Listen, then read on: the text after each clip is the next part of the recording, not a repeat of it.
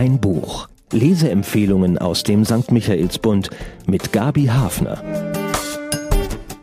Mein Buch diese Woche dreht sich ums Erinnern und den Umgang mit schrecklichen Erfahrungen. Wir treffen eine Frau, die ein blinder Fleck in ihrer Vergangenheit plötzlich aufs heftigste einholt. Auf der Suche nach den Dämonen, die seine Mutter quälen, leuchtet ihr Sohn ein Kapitel in der Geschichte seines Landes aus, das längst verfälscht in den Geschichtsbüchern steht. Und weil es sich dabei um China handelt, kann man als westlicher Leser mit diesem Einzelschicksal unglaublich viel Neues und Interessantes entdecken über den Gründungsmythos der Volksrepublik, die ja immer wieder auch ein bisschen unheimlich und schwer zu fassen ist für uns. Weiches Begräbnis heißt der Roman der Autorin Fang Fang, die bei uns bekannt geworden ist mit ihrem Wuhan Diary, ihrem Tagebuch vom Beginn der Pandemie. Die Handlung eine junge Frau wird aus dem reißenden Fluss gezogen, übersät mit kleinen Narben. Sie wurde offenbar durch die gefährliche Schlucht geschwemmt. Ein Leben lang kämpft Ding Sitao gegen diese dunklen Erinnerungen. Jede kleine Ahnung davon verursacht ihr Schmerzen. Zwing mich nicht, mich zu erinnern. Ich kann es nicht. Ich habe das Gefühl, ich muss sterben, wenn ich es nur versuche, sagt sie ihrem Mann. Er hat sie damals als junger Arzt versorgt. Jahre später treffen die beiden wieder aufeinander und heiraten. Jetzt ist Ding Sitao alt und führt ein ereignisloses Leben. Ihr Sohn Ling hat studiert und sich im Süden ehrgeizig eine gute Position und einen gewissen Wohlstand erarbeitet. Damit ist ihm gelungen, was die meisten Chinesen anstreben. Nun leitet er ein Projekt in Wuhan, wo seine Mutter lebt, und er holt sie zu sich in eine luxuriöse Villa. Sorgloses Leben im Alter, das soll sie jetzt genießen. Doch der Plan geht nicht auf. Die kostbaren Einrichtungsgegenstände in der Villa rufen der Frau Worte und Bilder ins Gedächtnis, deren Ursprung sich ihr Sohn nicht erklären kann. Offenbar ist seine Mutter, die ihr Leben lang als einfache Haushälterin geschuftet hat, eigentlich eine gebildete Frau. Ihr Unterbewusstsein bringt immer mehr Bilder und Namen hervor, die sie in Unruhe versetzen und die ihr Sohn nicht einordnen kann. In der ersten Nacht in der Villa fällt Ding Sitao in eine totale Erstarrung, ein Wachkoma, nicht mehr zu erreichen für die Außenwelt. Eine Demenz, so plötzlich? Die Erzählung begleitet die alte Frau nun in die Welt ihrer Erinnerungen, die sie nicht mehr abwehren kann. Der Fluss, in den sie gestürzt war, ihr Kind, das im Boot zurückgeblieben war, der dringliche Ton einer Glocke, eine junge Frau, die ihr nahe gewesen ist. Als Leser bekommen wir also schon einige Anhaltspunkte, während der aufmerksame Sohn völlig im Dunkeln tappt und ihm bewusst wird, dass er über die Herkunft seiner Mutter rein gar nichts weiß, außer der Mahnung seines Vaters, sich gut um sie zu kümmern, weil sie viel durchgemacht habe.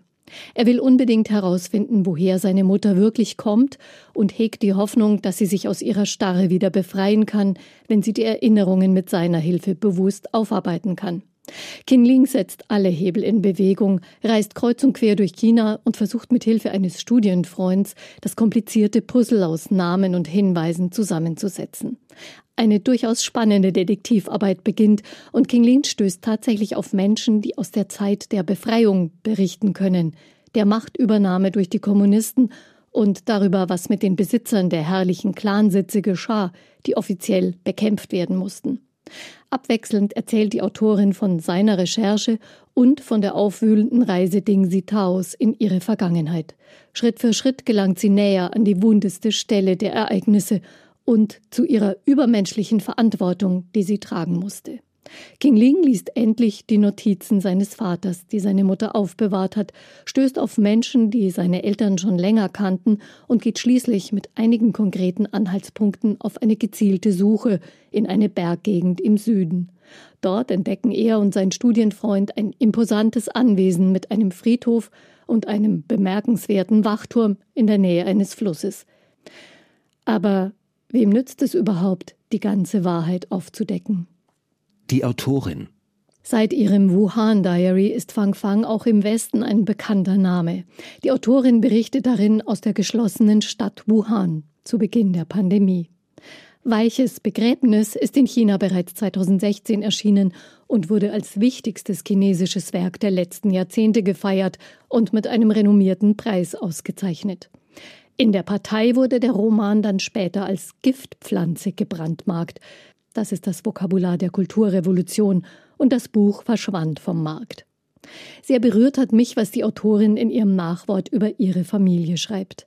In meiner Erinnerung haben meine Eltern kaum je über ihre Eltern gesprochen. Ihre Herkunft wurde in Gestalt des Schweigens weich begraben. Die Bürde der Geschichte, die sie ihr Leben lang mit sich herumtrugen, sollte sich nicht auf uns übertragen. Lediglich die schweren Seufzer der Eltern bei der Erwähnung mancher Verwandter hat sie noch im Ohr. Daher hat die Autorin beschlossen, gewissenhaft aufzuschreiben, was sie herausgefunden hat, was sie fühlt, was sie verwirrt oder auch schmerzt. Das ist nicht selbstverständlich in China und hat der Autorin anfangs Lob und Zustimmung, aber nun ein Publikationsverbot eingebracht. Vergnügungsfaktor? Was mich wirklich sehr fasziniert hat an diesem Roman, ist der Blick, den ich erhaschen konnte auf das China kurz vor der Revolution, bevor das Unterste zu Oberst gekehrt und vieles ausgelöscht und zerstört wurde. Wenn King Ling und seine Freunde hinter dem Dickicht die Ruinen eines vornehmen Herrensitzes entdecken, sind sie tief erschüttert von der Würde und Harmonie des Anwesens in der Natur, eine Reise in eine unbekannte Welt. Die offizielle chinesische Geschichtsschreibung lässt genau diesen Blick an den Wendepunkt der Geschichte nicht zu. Deswegen kann Autorin Fang Fang in China nun nicht mehr veröffentlichen. Erkenntnisgewinn.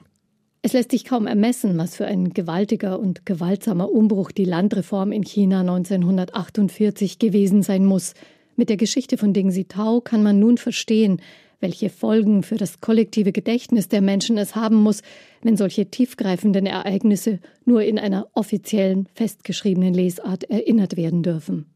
Traumatherapeuten hätten in China unendlich viel zu tun. Ich finde, durch den Roman lässt sich auch besser nachvollziehen, warum in China viele Menschen doch so stoisch auf einschneidendste Maßnahmen reagieren. Geduld und Ertragen sind auch Schlüsselbegriffe in Ding Sitaos Geschichte. Es ist wohl längst gelungen, dem Denken und der Erinnerungsfähigkeit Fesseln anzulegen. Die offizielle Erzählung von dem Kampf gegen die Armut, für den der harte Schnitt der Bodenreform nötig geworden sei, jedenfalls schneidet viele persönliche Erfahrungen und auch politische Entscheidungen aus dem Gedächtnis heraus. Sie bleiben verscharrt, heimlich und schnell beerdigt, wie die Opfer in dem Roman. Fang Fangs Erzählung fügt der offiziellen Darstellung in grobkörnigem Schwarz-Weiß Farben, Tiefe und die unterdrückten Gefühle eines individuellen Schicksals hinzu. Und sie gibt eine Ahnung davon, wie tief die Entwurzelung vieler Chinesen von ihrer Herkunft ist. Nicht nur, weil sie oft weit weg von ihren Heimatprovinzen arbeiten. Für wen? Weiches Begräbnis lässt sich als eine an Tatsachen orientierte Detektivgeschichte lesen, die aber ganz schön an die Nieren geht. Wer sich für Schicksale im Zusammenhang mit Geschichte interessiert, für Chinas Entwicklung, wird trotz der teilweise heftigen Umstände der Handlung und der weit verästelten Geschichte gebannt sein von diesem Roman. Über die Hürde mit den vielen chinesischen Namen, die wir uns so schlecht merken können, hätte ein Personen- und Ortsverzeichnis allerdings gut hinweg helfen können. Zahlen, Daten, Fakten.